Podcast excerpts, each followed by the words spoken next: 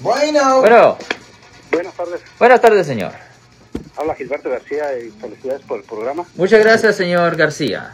Ah, Nada más le, tenía una pregunta acerca de que hace como 12 años que me deportaron y este ahorita quiero sacar una, una licencia de handyman, pero ahí toman huellas, ¿eso me puede afectar o ocupo hacer limpieza del récord? Un momento, ¿licencia de qué? Ah, de handyman. Oh, de handyman. Ok, mire, usted puede agarrar una licencia de handyman si usted ah, pasa los exámenes. Ok. Simplemente- Pero ya ve que le, le toman uno las huellas, ¿eso no me afecta?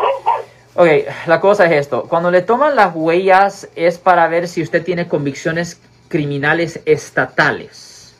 Ah, pero ah, las licencias de handyman son por estado. So, ah, una deportación es una cosa federal, no le debería de afectar a usted para agarrar una licencia de handyman.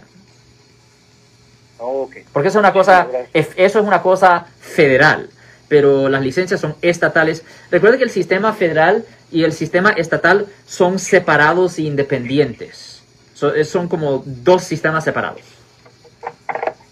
Ok, muchísimas gracias. Gracias, ten buen día y definitivamente buena idea agarrar esa licencia de handyman. Buena idea y lo explico por qué. En lugar de nomás trabajar. Ya, porque si usted está haciendo trabajo de construcción o handyman, pintor, sin una licencia, y si la policía descubre que usted está haciendo propaganda con dar tarjetas o haciendo propaganda en, en todo sitio, y si usted está cobrando más de 500 dólares para hacer un trabajo, eso es un delito.